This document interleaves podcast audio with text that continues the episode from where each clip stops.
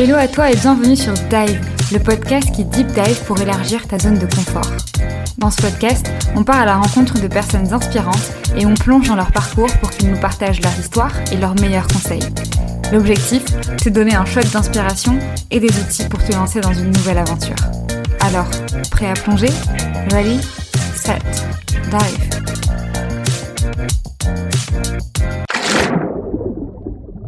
Bonjour à tous. Aujourd'hui, on se retrouve pour un nouvel épisode avec Hélène Garbi. Je suis super contente de te recevoir. Comment ça va, Hélène?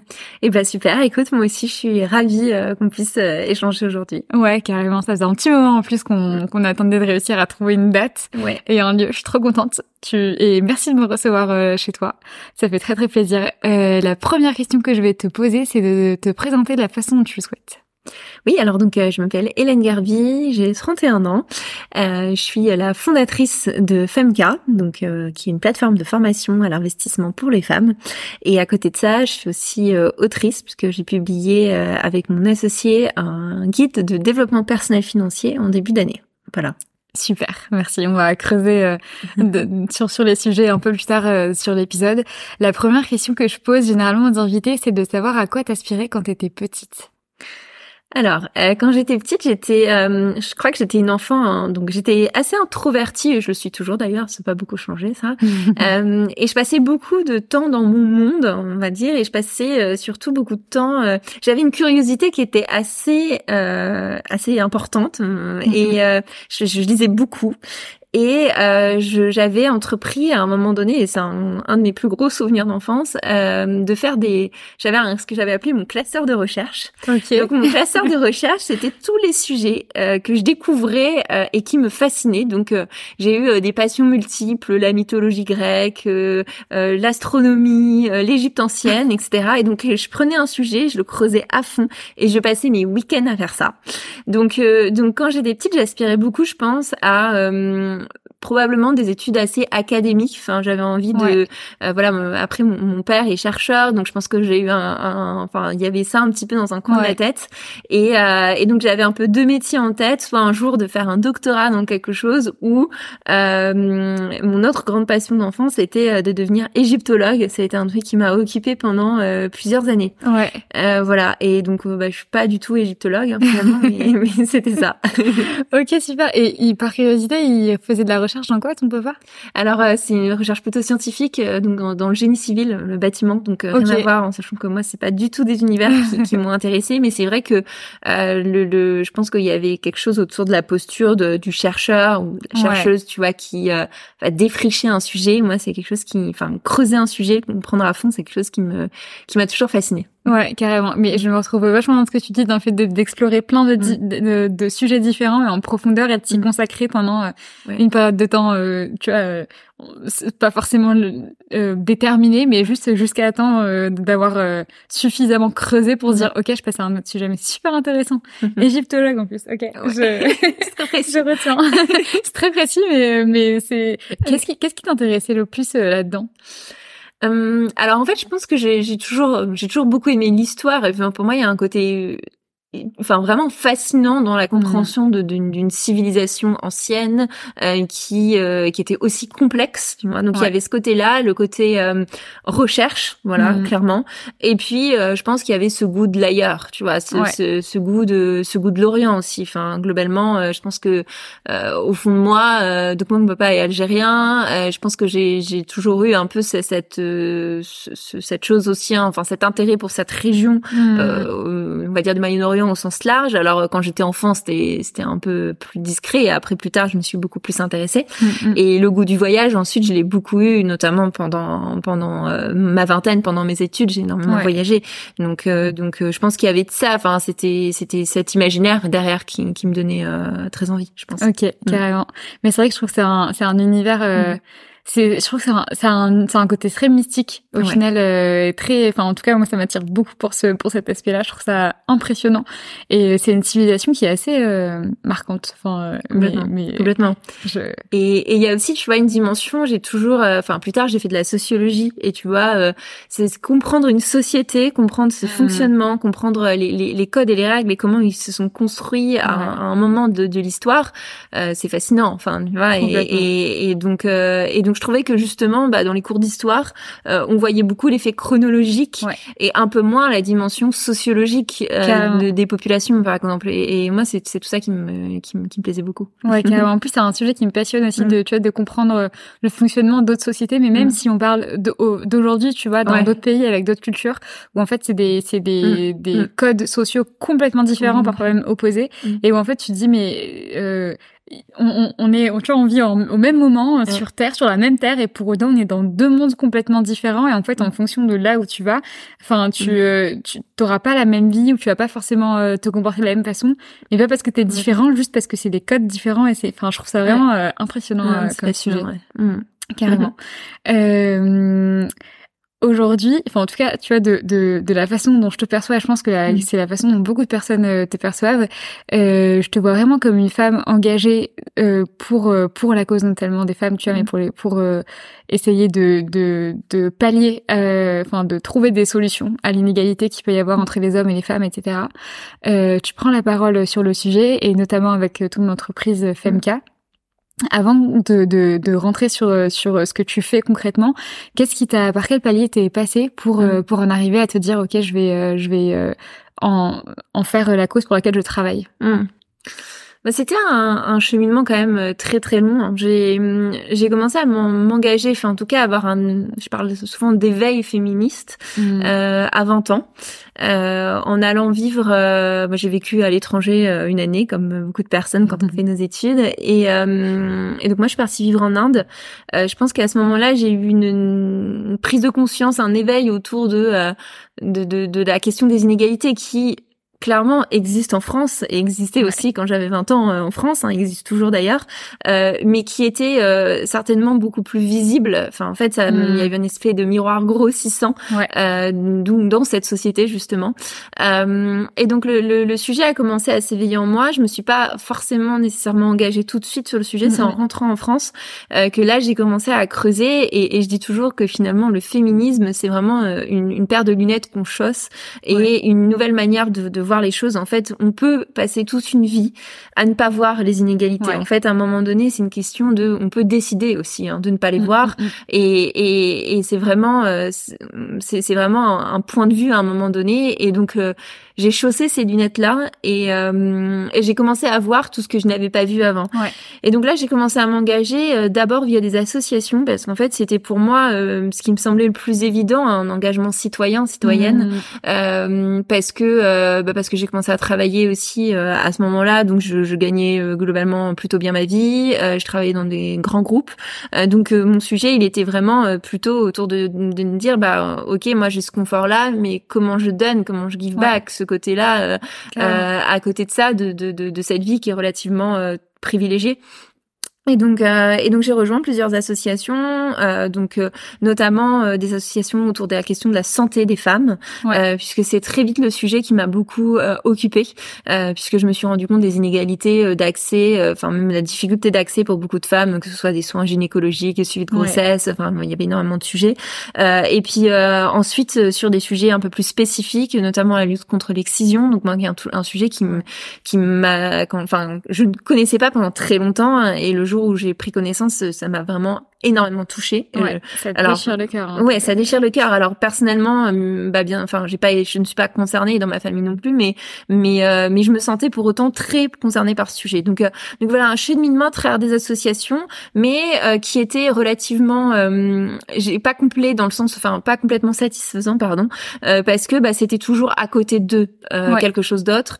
c'était à côté de, de, de mon emploi, donc j'avais finalement peu d'heures à y consacrer, et mmh. donc mon impact, je le voyais pas non plus que ça.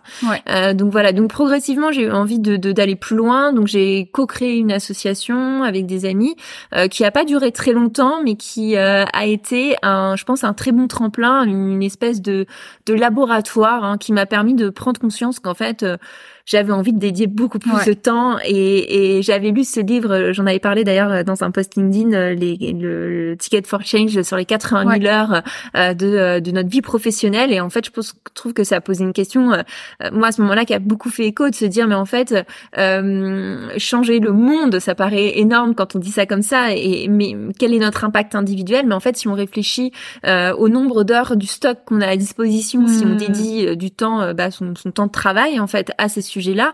En fait, 80 000 heures de temps de travail dans une vie, 80 000 heures, on peut en faire des choses. Ouais, et, et, donc voilà. Et donc c'est comme ça que je me suis dit, bah en fait, moi je vais aller piocher dans ce stock des 80 000 heures et, et, et je veux trouver quelque chose qui me permette. Euh, bah, là, c'est vraiment la vision d'ikigai, hein, à la fois euh, que moi j'apporte à la mm. société, parce qu'au-delà de mon envie, il faut que je sois pertinente sur le sujet, euh, que ça m'apporte, euh, qu'il y ait une utilité, et puis que je puisse en vivre, parce que si je veux pouvoir faire ça de manière pérenne, il faut que que je trouve une place et que je trouve aussi un modèle économique derrière. Donc euh, voilà, je suis passée progressivement euh, de la pure association euh, complètement pro bono à un modèle qui aujourd'hui peut être pérenne aussi et viable. Ouais, complètement. Et de toute façon, une fois que tu commences à, à t'intéresser à un sujet, à, t'impliquer dans un sujet qui en plus te touche, enfin, mm. je pense que on est, on peut se sentir. Tu vois, quand tu parlais de l'excision en disant mm. je suis pas concernée, en même mm. temps je suis concernée, je pense que c'est aussi le les, les, lunettes qu'on peut porter en tant que femme en se disant en fait, ben je suis pas concernée, mais c'est juste parce que je suis pas née dans tel pays à tel moment et en fait euh, ça mm. c'est pas du tout de mon ressort tout mm. comme c'est pas du ressort de, de, de, ces, autres personnes. Euh, mais que euh, une fois que tu commences à rentrer dans des sujets qui te prennent autant au trip en fait euh, tu peux pas tu peux pas aller aller ailleurs et en fait il y a toujours quelque chose à faire. Il y y a toujours enfin je veux dire il y a plein de personnes euh, qui euh, qui me disent parfois euh, non mais c'est bon enfin en France peut-être qu'on est quand même très bien. Alors ok si on fonctionne par comparaison descendante oui effectivement on est mm. très bien. Mm. sauf qu'on peut aussi avoir des comparaisons ascendantes et se mm. dire bah en fait on est encore très loin de d'une égalité ou équité. D'ailleurs d'ailleurs je trouve que c'est un vrai sujet ça. Je me pose parfois la question est-ce que ce qu'on veut c'est vraiment l'égalité ou est-ce que ce qu'on veut c'est plutôt une équité? Parce que de de fait on a quand même des différences intrinsèques entre les hommes et les femmes qui sont pas euh, bah, qu'on peut pas nier, tu vois, euh, entre mm. les hormones, euh, entre mm. Mm. Euh, le fait que nous on puisse porter la vie tandis que les hommes non. Tu vois, il y a, y a enfin, ça m'arrive plus une fois de me dire est-ce que l'égalité c'est vraiment ce qu'on veut ou est-ce que c'est plutôt l'équité Je sais pas si c'est si t'as entre guillemets une réponse ou une opinion là sur le sujet.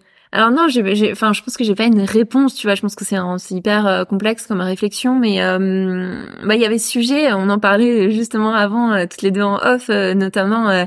moi, j'en parle assez souvent de, les, la répartition de l'argent dans le couple. Ça me fait penser à ça parce qu'en fait, t'as la question de l'égalité, enfin le, point de vue de l'égalité, où en fait on, va, on devrait chercher, enfin d'un point de vue, si on prend ce point de vue-là, à faire 50-50 dans le couple, mmh. parce que bah là on est sur, je trouve que c'est une bonne illustration, tu vois. On est sur de l'égalité et si on est sur de l'équité, ben on va plutôt partir du principe de euh, quels sont les revenus de chacun, de chacune dans, au sein du au sein du couple, parce qu'en fait, euh, dans, dans une approche d'équité, eh bien là, on va plutôt chercher à faire en sorte que chacun, chacune euh, fasse un effort à la hauteur de ses moyens. Et donc c'est différent. Donc là, on va réfléchir généralement plutôt en, en pourcentage proportionnel à proportionnel à ses revenus. Donc je trouve que c'est une illustration qui est intéressante parce qu'en fait, je pense que dans une approche de pure égalité, en fait, tu tu es dans une approche où tu tiens pas compte du contexte en mm, réalité. Mm.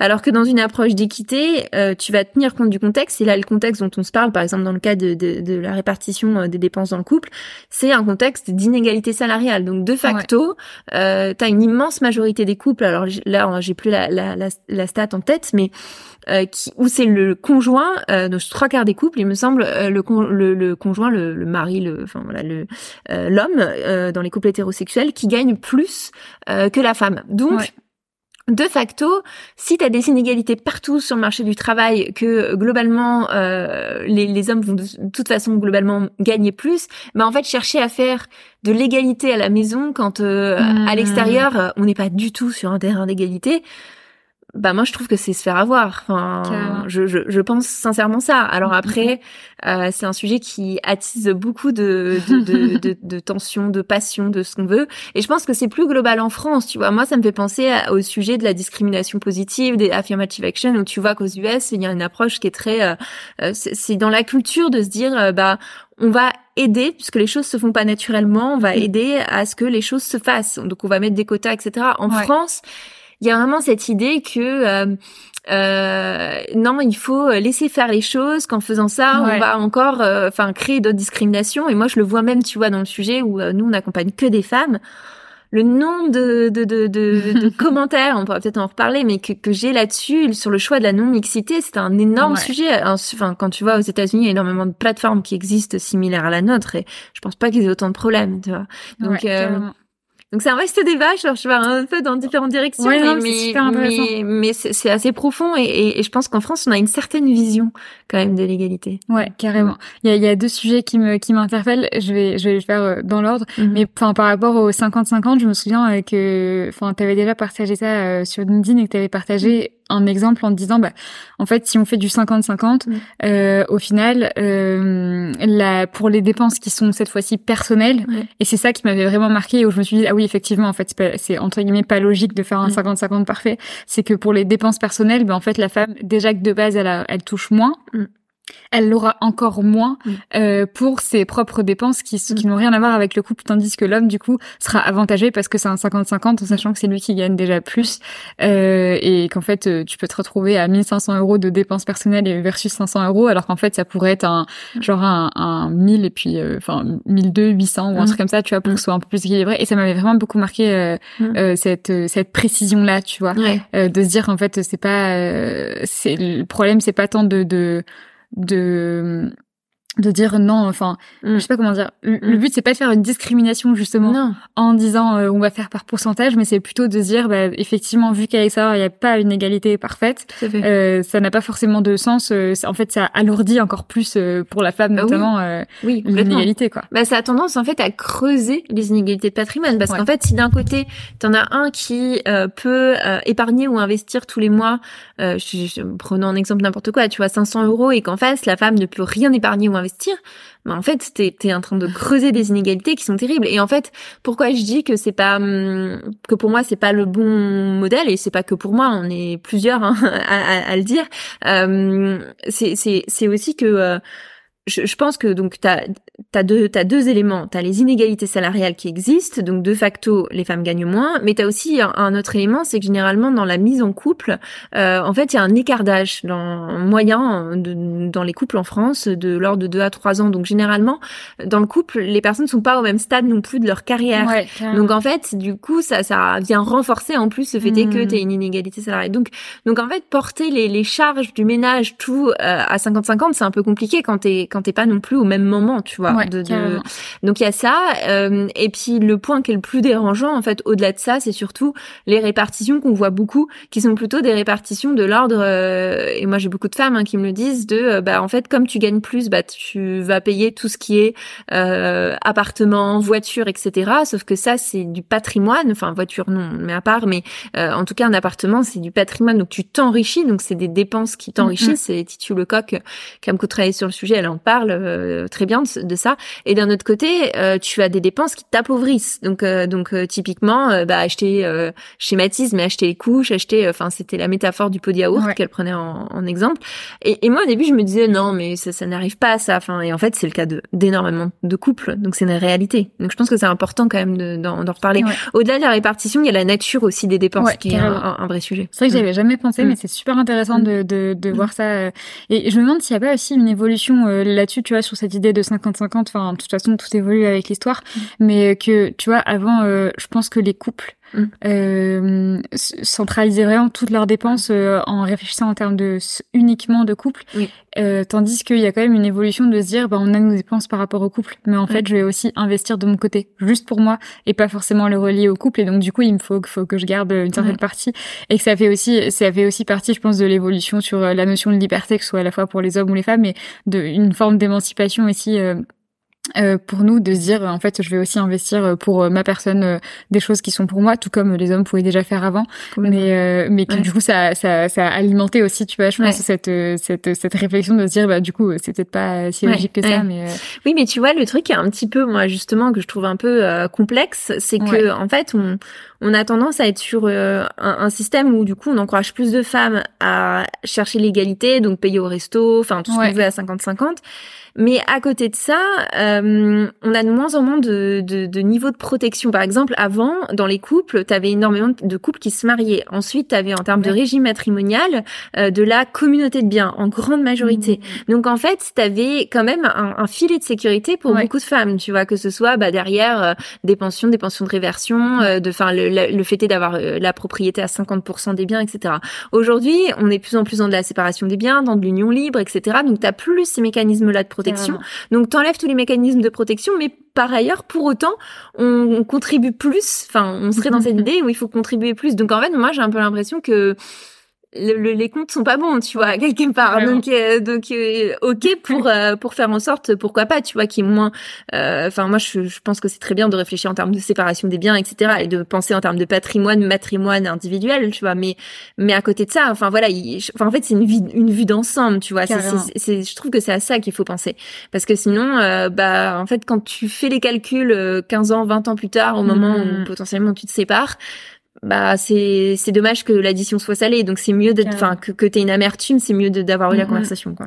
Ouais mais c'est vrai qu'il c'est vrai qu'il y a un aspect euh, euh, bah, du coup on va on va séparer. Donc les femmes ont moins cette protection et en même mm. temps elles ont pas encore toutes les clés euh, pour euh, pouvoir euh, subvenir à leurs besoins pouvoir se projeter etc donc en fait ça ça nous met dans une impasse euh, un peu temporaire si t'as pas les clés pour si t'arrives pas à te mettre en action pour aller chercher exactement. j'allais un peu dévier et donner un exemple très précis. Mm. mais tu vois au Maroc mm. je sais qu'il y a cette notion d'héritage islamique où en fait les hommes touchent deux tiers de l'héritage versus les femmes touchent un tiers. Mais sauf que et, et en fait il y a il y a une de la part des, des, des Marocains notamment, mmh. donc les hommes, mmh. il y a vraiment une, une, une sorte de d'énergie de, de, tu vois, mmh. je sais pas comment dire, mais assez péjorative euh, face à, à, des gouvernements ou des rois parfois qui ont essayé de, de réajuster cette notion d'héritage parce qu'on n'est pas du tout dans le même contexte que euh, au tout début et qu'à la base ce deux tiers un tiers c'était en considérant que les un tiers que les femmes touchent ça ne les concerne que elles personnellement et ça ne concerne jamais le couple tandis que les hommes ont la responsabilité dans leur couple de de prendre en charge intégralement toutes les dépenses de la femme avant de penser à leurs dépenses. Donc, ce qui voulait dire les dépenses de la famille, mais aussi des dépenses du genre, euh, tu vois, enfin, les voyages, c'est l'homme qui les payait. Et l'argent de la femme, la femme en fait ce qu'elle veut.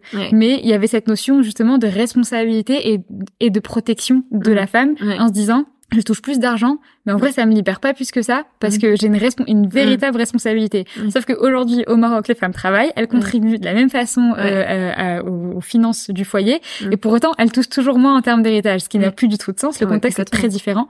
Et euh, tu vois, ça y est, à plusieurs reprises de de de, de changer en fait les les les comment dire ça enfin les lois sur l'héritage. Et à chaque fois tu as une enfin une un mouvement de, de refus de la part notamment des hommes en disant mais non mais c'est pas juste etc enfin mm. c'est comme ça c'est dans l'islam. Et puis tout de suite tu vois c'est en mode mm. non mais faut respecter absolument l'islam c'est la religion c'est sacré. Mais en fait c'est sacré mais il y a un contexte. Donc euh, voilà. mm. et au final là il y, y a, des lois qui vont passer malgré euh, malgré les, les, refus. Donc c'est c'est euh, c'est très positif.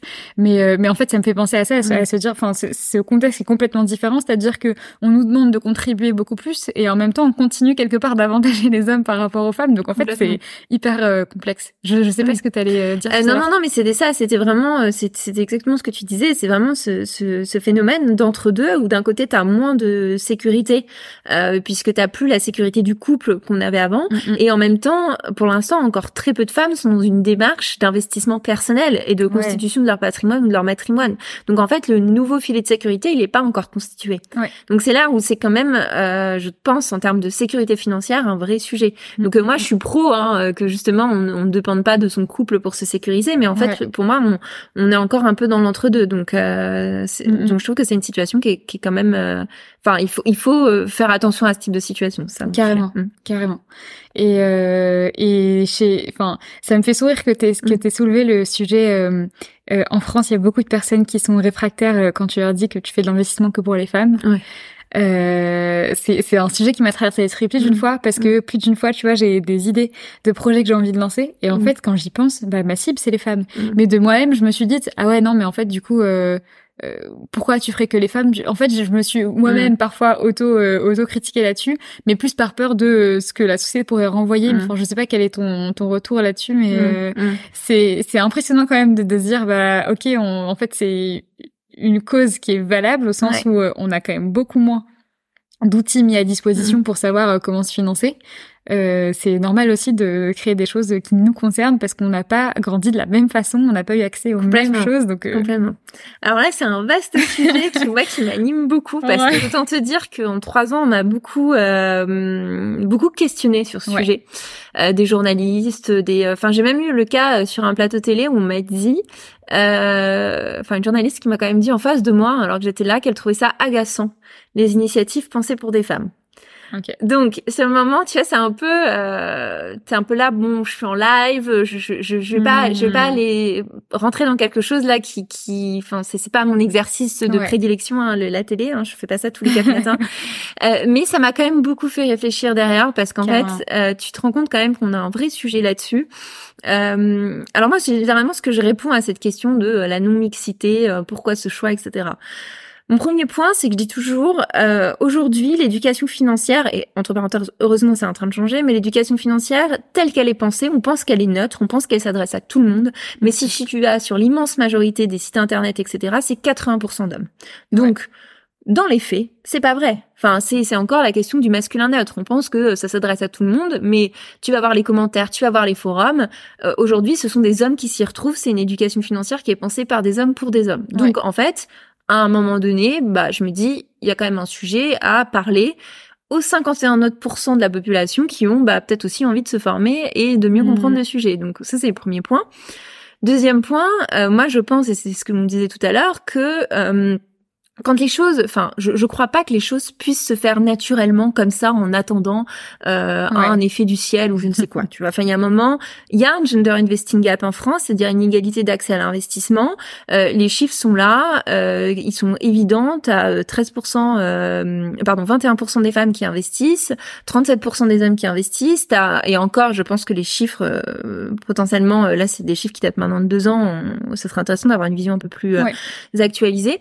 Donc t'as as, ce, as cet élément-là, donc t'as une inégalité d'accès à investissement, et donc ça, euh, c'est un problème. Tant qu'on sera pas, alors je suis pas dans une, euh, dire il faut à tout prix 50-50. Enfin, tu vois, il faut à tout prix que les hommes et les mhm. femmes investissent au même au même euh, pourcentage. C'est pas le sujet, mais en tout cas, il faut qu'on ait pas liberté d'accès. Voilà, euh. il faut il faut qu'il y ait pas de, de frein additionnel pour une partie. Mhm. Enfin, en tout cas conditionné par ton genre. En tout cas, moi déjà, il y, a, il y aurait d'autres batailles, mais en tout cas déjà sur le sujet du genre, moi c'est c'est le sujet que je défends.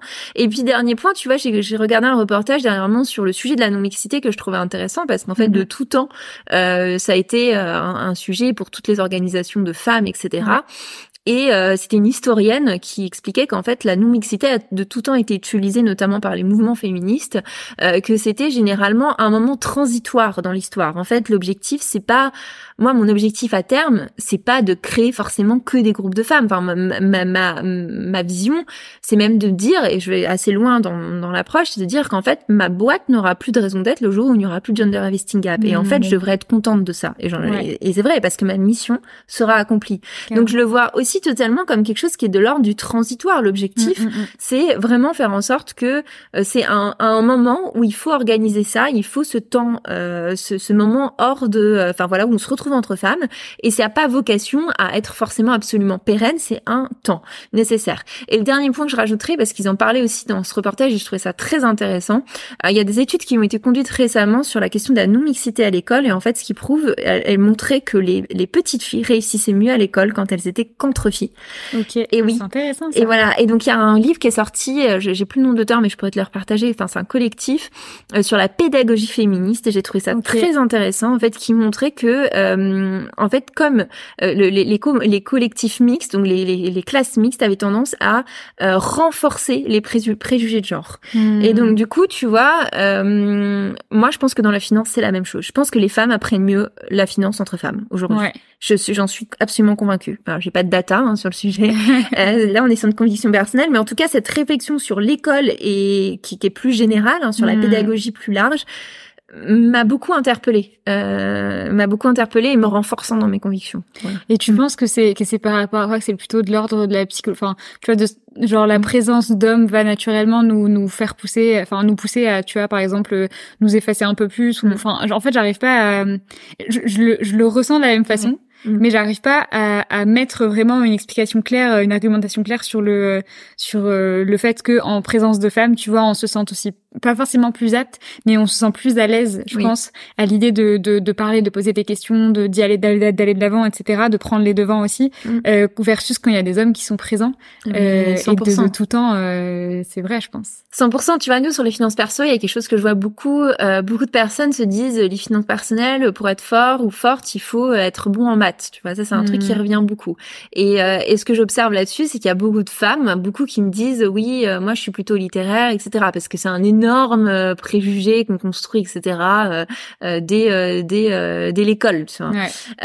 et donc du coup ça, c'est quelque chose que je que je vois beaucoup et je suis certaine que si demain on, on accueillait des hommes dans notre formation, on serait sur une dynamique d'apprentissage totalement différente, tu vois, parce que euh, euh, je pense qu'on rentrait, enfin, on rentrerait nécessairement dans une approche du sujet qui est un peu différente, où euh, je pense beaucoup de femmes se sentiraient moins à l'aise parce qu'elles seraient renvoyées à ce truc-là de se dire ah oui mais moi à la base euh, j'ai pas forcément ce profil-là, euh, moi à la base je suis pas forcément amie avec les chiffres, etc.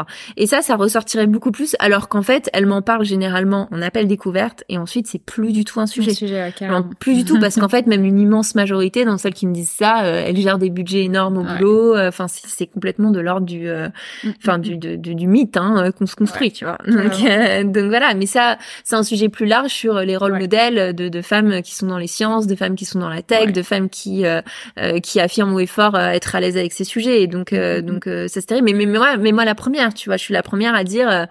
Euh, oui moi euh, enfin je suis une littéraire et je suis pas très je suis pas trop matheuse alors que dans les faits tu vois à l'école j'ai eu d'excellentes notes en maths enfin un mec à ma place je suis sûre, dirait que il est une star en maths. Tu vois. Genre vraiment, j'y ai repensé, tu vois. Je me suis dit, c'est fou, quoi. Enfin, ouais, c'est marrant parce que j'étais en train de réfléchir à un truc similaire. Pour le coup, pour le coup, moi, c'est plutôt l'inverse. Je considère mm. que, en fait, je considère que par rapport aux notes que j'avais, mm. euh, je suis pas littéraire, mais je suis matheuse mm. et scientifique et physicienne, tout ce que tu veux. J'adorais ça, ça me passionnait. Mais je pense que j'ai aussi beaucoup plus attribué d'importance au fait d'être bonne en mathématiques, en physique, etc.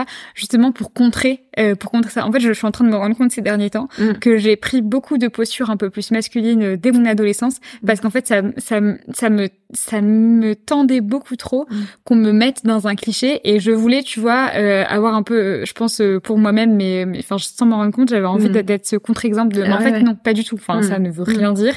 Et je ne suis pas, et j'avais pas non plus envie d'être vue comme une exception en mode ah oui non mais toi c'est juste que t'étais différente rien à voir c'est juste que euh, j'ai pas eu la même approche après euh, euh, tu vois, par exemple, mon père valorisait beaucoup les mathématiques, quelque chose qu'on valorise beaucoup euh, mm. dans, dans, dans, la culture marocaine, tu mm. vois, d'être très bon en mathématiques, etc. Et en fait, enfin bon, bref, je pense que je pense que c'est un, un, ensemble de choses qui a amené le fait mm. que j'étais excellente en mathématiques, tu vois, versus en littéraire. Mais je pense que du coup, je le délaissais un peu aussi quelque part. Et mais je me suis toujours posé la question je trouve ça quand même très curieux de se dire qu'à l'école, franchement, les meilleures notes, généralement, c'est les filles, quoi. Oui. On est toutes, mais enfin, je veux dire, c'est mm. c'est les mecs qui sont toujours mm. à la ramasse, qui écoutent. Enfin, c'est très cliché, mm. mais en vrai, la majeure partie du temps, les mecs sont à la ramasse, ils sont pas du tout en train d'écouter, ils sont en train d'aller demander à tel camarade fille, euh, qu'est-ce qu'il fallait faire. Attends, tu peux me dire, c'est quoi le bon calcul, le bon résultat, etc. Et je me dis, mais comment ça se fait que à l'école, on soit aussi excellente, mais par contre, dès qu'on passe sur des choses un peu plus professionnelles dans le sens dans le monde du travail, eh ben, on s'efface tout de suite beaucoup plus euh, et, et, et on va moins dans la performance. Après, c'est pas du tout le même type de performance, tu vois, la performance académique et la performance professionnelle, mais euh, je, je pense c'est pas anodin. Il y y a quelque chose qui, qui, qui nous est retransmis dans notre éducation et dans notre euh, recherche de euh, je serai je serai bonne à tel endroit, à tel endroit. Enfin, je sais pas comment dire, mais il y a, y a, un, y a un gap possible de ce point de vue-là dès le départ, quoi. Mais complètement. Mais parce qu'en fait, ce sont pas les mêmes règles du jeu. En fait, c'est c'est mm. ça, c'est ça le sujet, et qu'en fait euh, tu vois, moi, j'ai été euh, complètement victime de ce truc-là. C'est-à-dire que je pense que j'ai mis quatre ans de salariat à comprendre qu'en fait c'était pas l'école. Enfin, il m'a hmm. vraiment fallu au moins quatre ans. Ouais. Et en fait, la réalisation a été violente, hein, parce qu'en fait, quand tu penses que euh, parce que tu bosses bien, parce que tu donnes tout, parce que tu bosses les week-ends, parce que euh, tu t'arraches, euh, parce que t'es la meilleure élève, euh, bah tu auras la promotion, euh, tout va bien se Mm. passer, etc. Mais c'est tellement pas ça les règles du jeu. Enfin, c'est c'est vraiment pas ça. Et donc du coup, euh, en fait, les cartes sont redistribuées au moment de l'entrée dans la vie professionnelle. Et t'as des gens qui ont été euh, de, de très mauvais élèves et qui brillent en entreprise. Enfin, en fait, t'es t'es sur deux, enfin sur en fait un set de compétences qui est complètement différent. C'est pas du tout la même chose qui est valorisé. Et, et, hum, et même si on revient sur l'école, tu vois, ce qui est intéressant, c'est que même si les filles réussissent mieux, on trouve toujours moyen dans le discours de minimiser cette réussite. Parce qu'en fait, généralement, une fille qui réussit bien, on va dire, c'est parce qu'elle bosse beaucoup. Donc en fait, c'est parce que euh, parce Ouais. que tu bûches, parce que tu travailles. Un, un, un mec, on va beaucoup plus être dans un, tu vois, dans un registre de euh, du talent. Enfin, tu vois, Ouais. de, dans, dans quelque chose qui est plus de l'ordre, de, enfin quelque chose de, de plus admirable finalement. Euh, donc euh, donc donc ça, c'est toujours. euh, Il y a même une continuité qui est encore plus euh, importante, qui est de, enfin encore plus euh, insidieuse, je dirais, c'est que on va avoir tendance à dire que les filles, oui, mais parce qu'il y a beaucoup de profs qui sont des femmes, parce qu'en en fait c'est un univers, on est un peu dans le care euh, au sens large, tu Ouais. vois, et que donc du coup c'est un univers qui correspond bien aux filles, alors que les les, les garçons naturellement agités, enfin je tire le trait, mais c'est quand même vrai dans, Ouais, dans le discours, tu vois, naturellement agités ne sont pas faits pour l'école. Donc en Ouais. fait s'ils performent à l'école, c'est waouh incroyable, Ouais. alors que les petites filles sont faites pour l'école. Donc euh, en fait, c'est là où parfois, moi, ça me, ça me coupe les bras dans le sens où tu te dis qu'il y a tellement, tellement de choses encore à faire. Et c'est pour ça que quand t'entends ces discours de non, mais en France, on est bien. Oui, mais en fait, euh, on est bien. Mais, mais, mais quel est ton point de vue sur, su- enfin, d'où tu regardes la situation, en fait? Parce que, en fait, euh, oui, enfin, euh, toi, peut-être que t'es bien, mais, mais, mais en fait, pour moi, il y a encore un travail à faire mais qui, qui parfois me paraît me paraît tellement une montagne à gravir parce qu'en fait c'est on, on est dans l'ordre on est en train de déconstruire des choses qui sont euh, extrêmement profondes dans l'ordre de nos croyances dans la société Mhm. et donc il y a un travail euh, monumental à faire Enfin, monumental et tu vois moi je m'attaque au sujet des femmes et de l'argent mais il y a tellement d'autres sujets enfin dès que encore une fois dès que tu choses ces lunettes là Ouais. mais, mais le chantier est sans fin T'as des Enfin, warnings de partout. mais bien euh, sûr, ouais, mais mes carrément. 80 000 heures sont, enfin, sont une goutte d'eau dans l'océan, tu vois. Et, Ouais. et donc c'est pour ça qu'à un moment donné, bah, tu choisis aussi un sous-sujet de tous les sujets.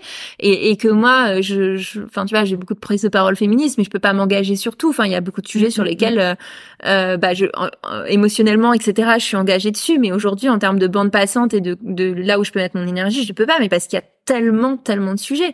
Tu vois, tu parlais tout à l'heure de l'héritage. Euh, désolée, je fais une longue réponse, mais euh, tu vois, tu prenais l'exemple du Maroc, euh, mais en fait, tu vois, là où c'est un peu un peu vicieux quelque part, c'est que au Maroc, ok, c'est dans, enfin, légalement, c'est- ce n'est pas égal. Donc légalement, c'est évident. Du coup, c'est évident. Mais en France.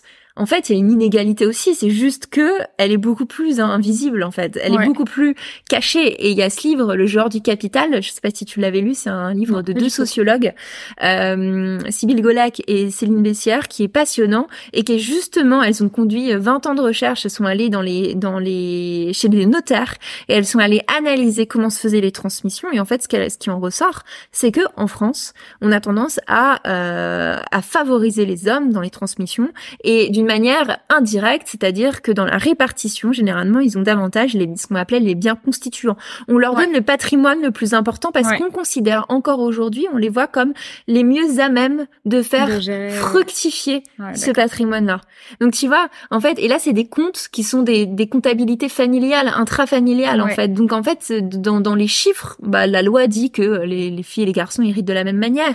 Mais entre la loi et les contournements de la loi et comment ça se Mhm. passe dans les faits, bah dans les faits c'est différent.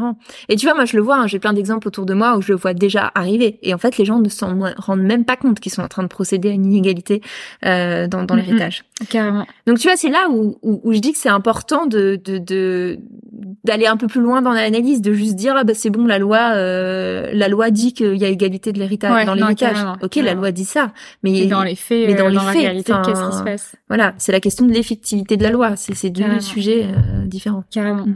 Ça, en fait, ça- me fait penser aussi au fait que on, on aura beau dire que dans la loi c'est bon, Mm. euh, enfin d'un point de vue gouvernemental, national, etc. On est, enfin, on, on a passé des steps, ce qui est très important dans la représentation, enfin nationale citoyenne.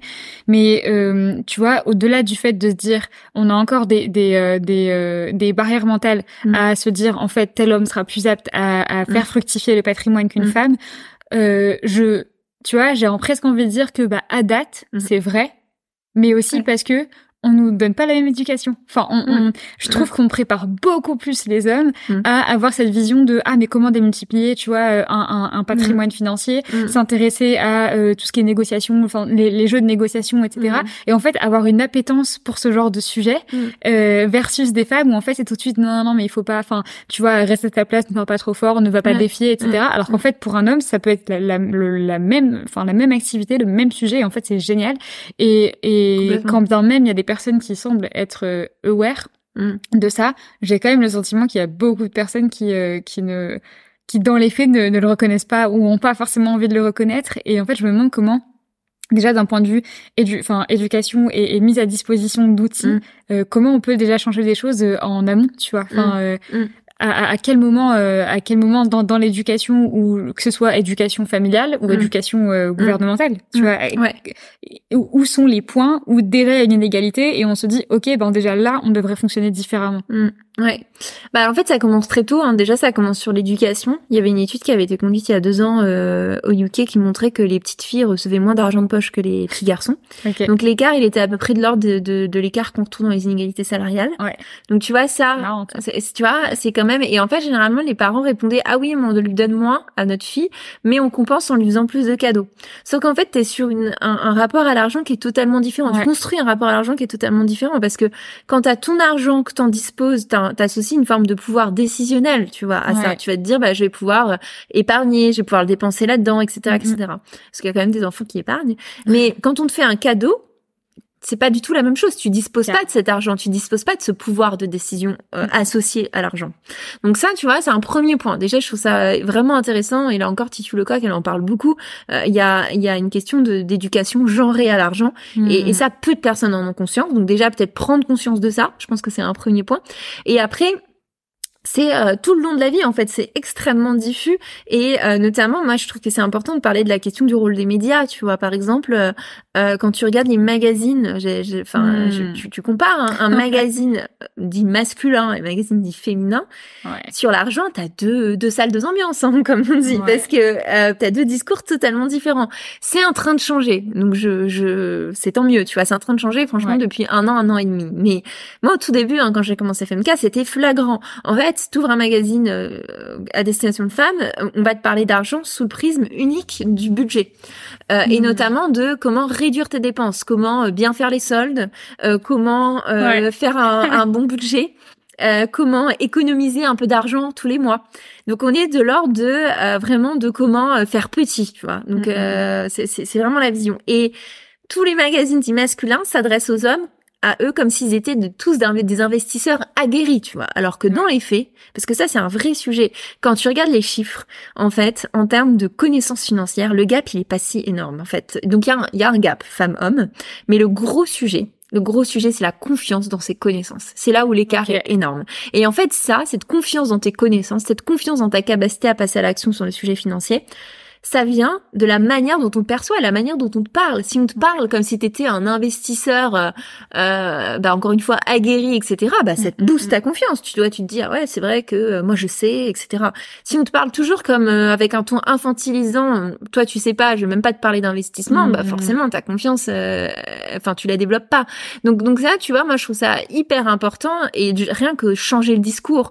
Et moi j'avais fait un parallèle moi que je trouvais intéressant avec cette idée dans le développement personnel entre le fixe mindset et le growth mindset. Hmm. et dans un cas, c'est vraiment growth mindset, c'est te développer, penser grand, euh, le think big, le voilà. Enfin voilà, il y a aussi cette idée-là, et, et c'est ce qu'on sert aux hommes et aux femmes. Euh, on leur apprend plutôt à faire petit et à être des gestionnaires. Et tu vois, moi généralement au début, on me disait quand je, je pitchais FMK, on me disait ah non mais c'est pas vrai, les femmes, euh, les femmes s'occupent de l'argent aussi. Mais en fait, généralement, le schéma dans les foyers, c'est que justement, elles gèrent les budgets.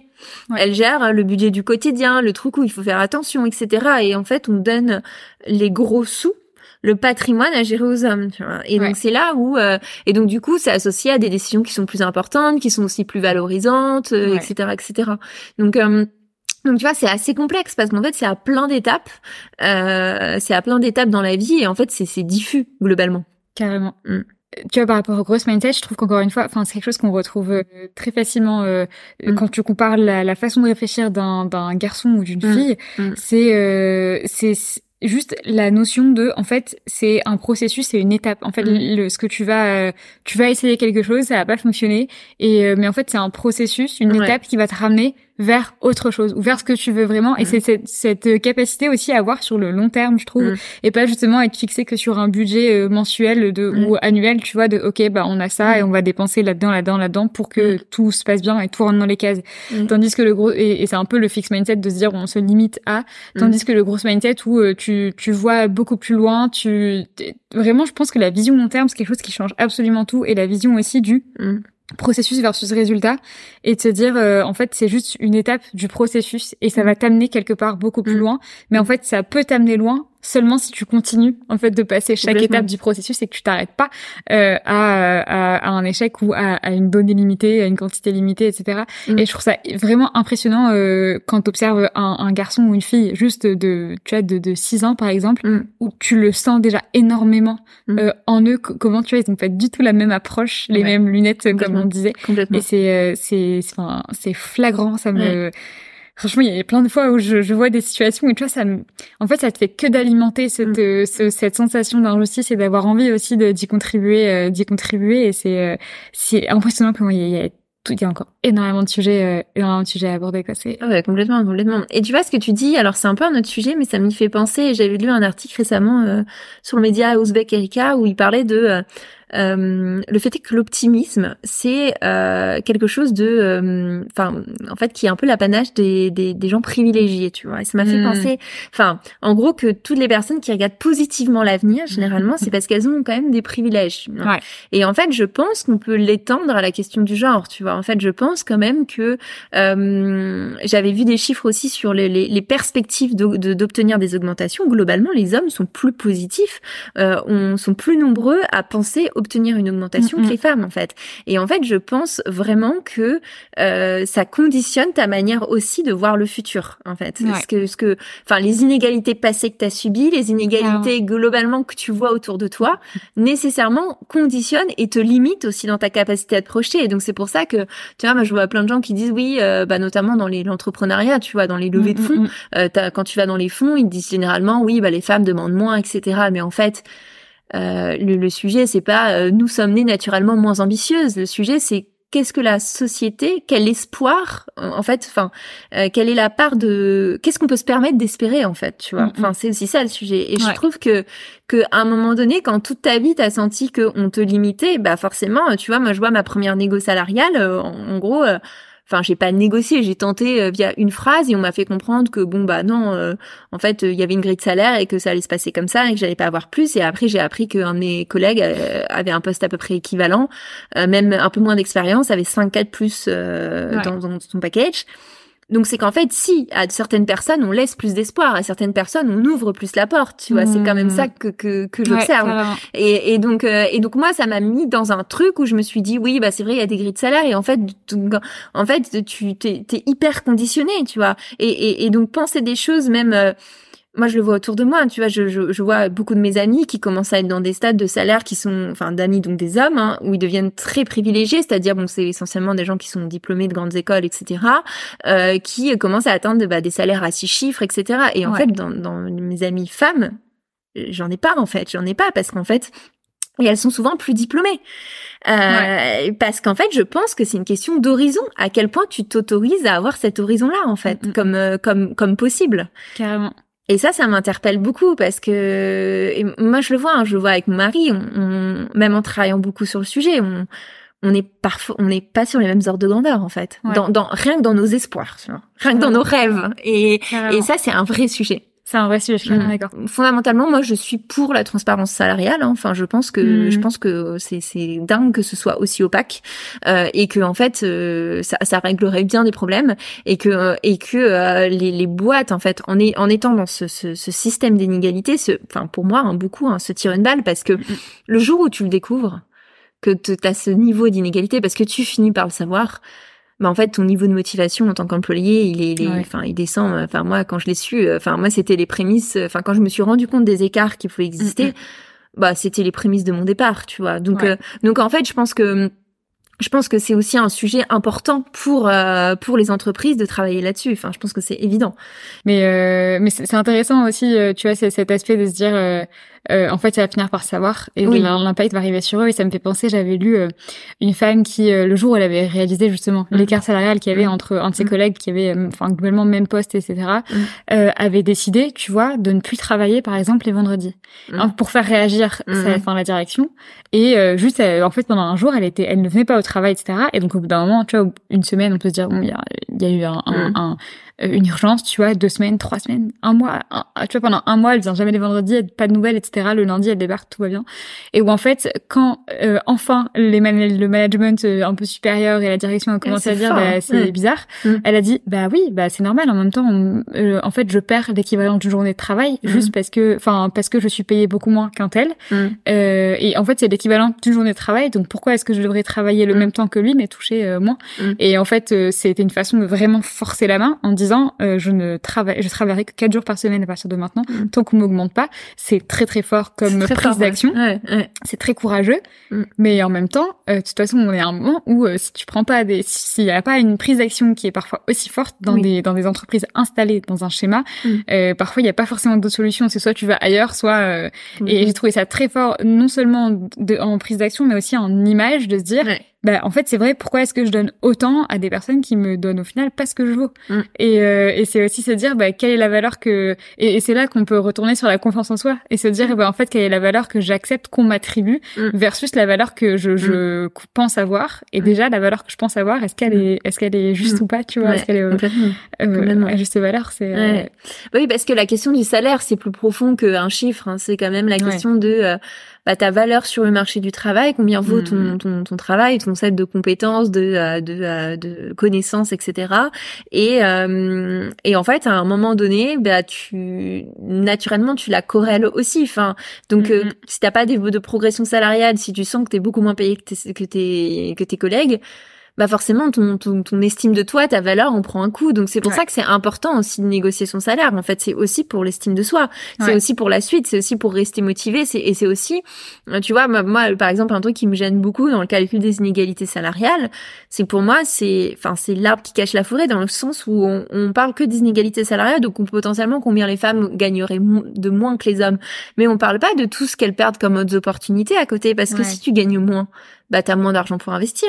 Donc en fait ton patrimoine, ton matrimoine, bah tu le développes beaucoup moins. Autre élément important, t'as moins d'argent par exemple euh, là euh, je regardais des chiffres sur le genre de la il y a un genre de la propriété, les femmes ont moins accès au crédit. Mais pourquoi est-ce qu'elles ont moins accès au crédit pour acheter un bien? Parce c'est parce qu'elles gagnent moins. Donc en fait, un même problème a énormément de ramifications et en fait quand tu regardes le sujet notamment de l'investissement euh, comme c'est c'est un effet de bah, avec les intérêts composés. En fait chaque chaque euh, mois quand tu mets de l'argent par exemple si tu gagnes 100 euros de moins et que tu as un différentiel un delta de 100 euros en moins que tu peux pas mettre et bah 100 euros euh, qui va aller euh, faire des petits avec les intérêts composés dans les années bah c'est en fait c'est pas juste 100 euros. C'est énorme. Donc en fait le vrai calcul des inégalités salariales ça devrait pas être juste la différence de salaire tous les mois. C'est la différence des opportunités notamment financières que tu loupes. Et donc là si on faisait ce vrai calcul moi j'adorerais c'est un des sujets qu'on avait cessé de se dire un jour, il faut qu'on calcule ce truc-là. Parce que je pense que le chiffre, là, il est euh, juste énorme, en fait. donc, euh, donc c'est ça le sujet de fond. C'est ça, moi aussi, qui me dérange. Parce que bon, moi, je, moi, je parle peu des, enfin, c'est pas, c'est pas que je parle pas des inégalités salariales, mais aujourd'hui, c'est pas mon, je, je, je, suis engagée contre ça, mais j'essaie mmh. justement d'ouvrir la conversation pour qu'on parle aussi des autres sujets. Parce qu'en fait, tu vois, moi, chaque fois au début que je pitch FMK, on me disait, ah oui, tu travailles sur les inégalités salariales. je disais, non, non. Enfin, ça, c'est un gros sujet. Ouais. Mais en fait, il y en a plein d'autres parce que moi, je travaille sur, la question des inégalités de capital et ça, c'est encore plus profond. Donc, euh, donc voilà, je, je, pense que je dérive, mais euh, non, mais c'est c'est c'est super important de mm. le préciser parce qu'effectivement, mm. c'est du coup, ça ne prend pas du tout la même proportion. Ouais. Et euh, et ça permet aussi de donner beaucoup plus d'ampleur au sujet, de se dire, en fait, faut arrêter de juste penser en termes justement d'inégalité salariale et de se dire, non mais c'est bon, c'est juste une différence de 400 euros, c'est pas beaucoup, mm. mais l'impact derrière, il est énorme parce que c'est pas un 400 euros annuel, c'est un 400 euros mensuel, ce qui veut dire que derrière, c'est l'impact est énorme, quoi. Énorme. Dire, euh, Potentiellement à l'échelle d'une vie. Donc tu commences avec des inégalités comme ça dès la sortie d'école. Mm, mm. Bah prolonger sur 40 ans de carrière, c'est, enfin c'est énorme. C'est énorme. C'est énorme. Au sein de au sein de Femka, globalement, si j'ai si j'ai bien compris et tu n'hésites pas à me mhm. reprendre, tu accompagnes des femmes justement à pouvoir enfin pouvoir les former de façon à ce qu'elles deviennent autonomes d'un point de vue gestion du capital dans l'investissement, etc. Et que ce soit investissement, j'imagine, enfin immobilier ou peu importe, mais marché financier, immobilier, on a différents programmes, voilà. Oui, oui, carrément. Ça fait trois ans que tu fais ça, c'est ça? Oui, ça fait trois ans que enfin que j'ai quitté ma boîte pour me consacrer à ça. Ouais, carrément. Mm. Et c'est quoi les les comment dire les points sur lesquels tu as le sentiment d'avoir euh, le plus apporté euh, aux femmes Enfin, tu vois, par, mm. par exemple, pour les, les, femmes qui nous écoutent, euh, qu'est-ce que mm. tu leur conseillerais comme premier angle d'attaque sur, sur le sujet? Mm. Alors, comme premier angle, moi je pense que le, le premier sujet, c'est c'est déjà, moi j'aime bien dire hein, dans les finances personnelles, euh, t'as as deux t'as deux parties, t'as les les soft skills et les hard skills de l'investissement. Et en fait, généralement, on se concentre beaucoup sur les hard skills, les compétences techniques. Donc, euh, bah, comment euh, j'achète tel produit, euh, comment je sélectionne, quelles sont les caractéristiques de de tel produit, d'une assurance vie, de, enfin bref, toutes les options que tu que tu peux avoir. Et on oublie avant toute la dimension soft skills, de, donc de dimension plus comportementale, qui est souvent, c'est là où souvent se niche tout, tous les freins en fait que qu'on a parce qu'en fait généralement euh, quand on n'a jamais investi on a énormément de freins sur le sujet aussi parce que euh, culturellement en France euh, on tu vois on décrit un peu le, les marchés financiers comme un immense casino. T'as l'impression que tu vas tout perdre enfin voilà que t'es en train de prendre des risques complètement fous etc alors une part de risque hein, bien sûr mais mais c'est pas non plus le casino et donc du coup, euh, il y a ça, il y a la, il y a la peur de perdre, la peur du risque, l'aversion à la perte, euh, le sentiment d'illégitimité euh, chez beaucoup de femmes, tu vois, pour se dire mais qui je suis en fait, parce que en fait dans l'investissement il y a une posture, on imagine tout de suite quelqu'un qui a beaucoup d'argent, etc. Donc il y a énormément de femmes qui me disent ah oui mais moi je j'ai que tant ou je j'ai que ce temps à épargner ou à investir tous les mois, mmh. je sais pas si je suis crédible. Ça on me le dit souvent. Donc en fait le premier point, on me dit souvent, c'est ne pas oublier que, bien sûr, c'est important de comprendre les produits, mais en fait, avant, il y a quand même tout un travail de vraiment comprendre euh, pourquoi toi, tu es, légitime pour y aller, euh, pourquoi, euh, enfin, élever tous tes freins culturels. Et donc nous, on travaille beaucoup, c'est comme ça qu'on a pensé nos programmes dès le départ, tu vois. Je me suis dit, il faut qu'on vraiment qu'on traite les deux sujets, parce qu'en fait, si on vient juste avec de la compétence technique, on réglera aucun problème, on n'aura pas de passage à l'action. Parce qu'en fait, si tu viens juste expliquer les produits, mais sans euh, enlever tous les mythes, enfin déconstruire toutes les croyances, etc. En fait, ça, ça, ça va pas marcher. Donc, euh, donc ça, c'est un premier point. Alors, tu peux le faire seul, tu peux le faire accompagné, tu peux le faire. Enfin voilà, c'est c'est aussi déjà euh, tout simplement parler avec d'autres femmes, euh, enfin d'autres femmes qui investissent. Enfin déjà, ça, ça participe généralement à, à défaire beaucoup de croyances. Tu vois.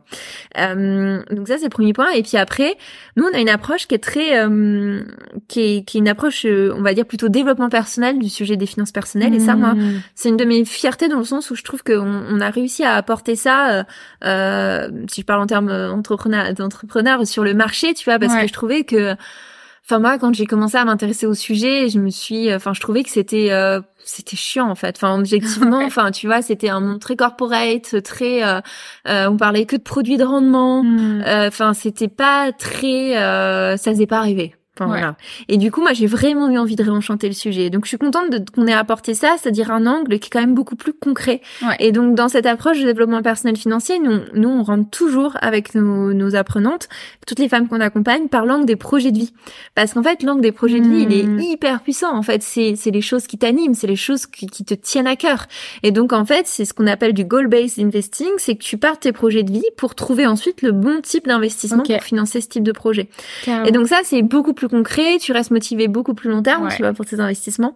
Et, euh, et ça, généralement, ça renverse la vapeur parce que des personnes qui me disaient, moi, ça m'intéresse pas, finissent par se rendre compte qu'en fait c'est un sujet qui peut être palpitant vraiment Et, et, et, en fait à partir du moment où tu le vois comme un moyen comme quelque chose qui va te permettre de faire en fait un peu effet de levier sur tes projets de vie Mm, bah en mm. fait ton intérêt il est décuplé et, et en fait le sujet euh, enfin ça peut vraiment être vraiment être intéressant mm.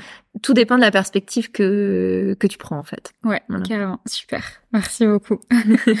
Merci beaucoup Hélène pour cet échange. J'ai trop j'ai vraiment adoré euh, notre échange. Pas seulement parce que j'adore euh, le sujet mais enfin même dans tout ce que tu as à retransmettre. Donc merci beaucoup. Ça m'a fait super plaisir de te recevoir. Bah merci à toi. Plaisir partagé. Super Merci d'avoir écouté l'épisode jusqu'au bout, j'espère qu'il t'a plu et qu'il t'a inspiré.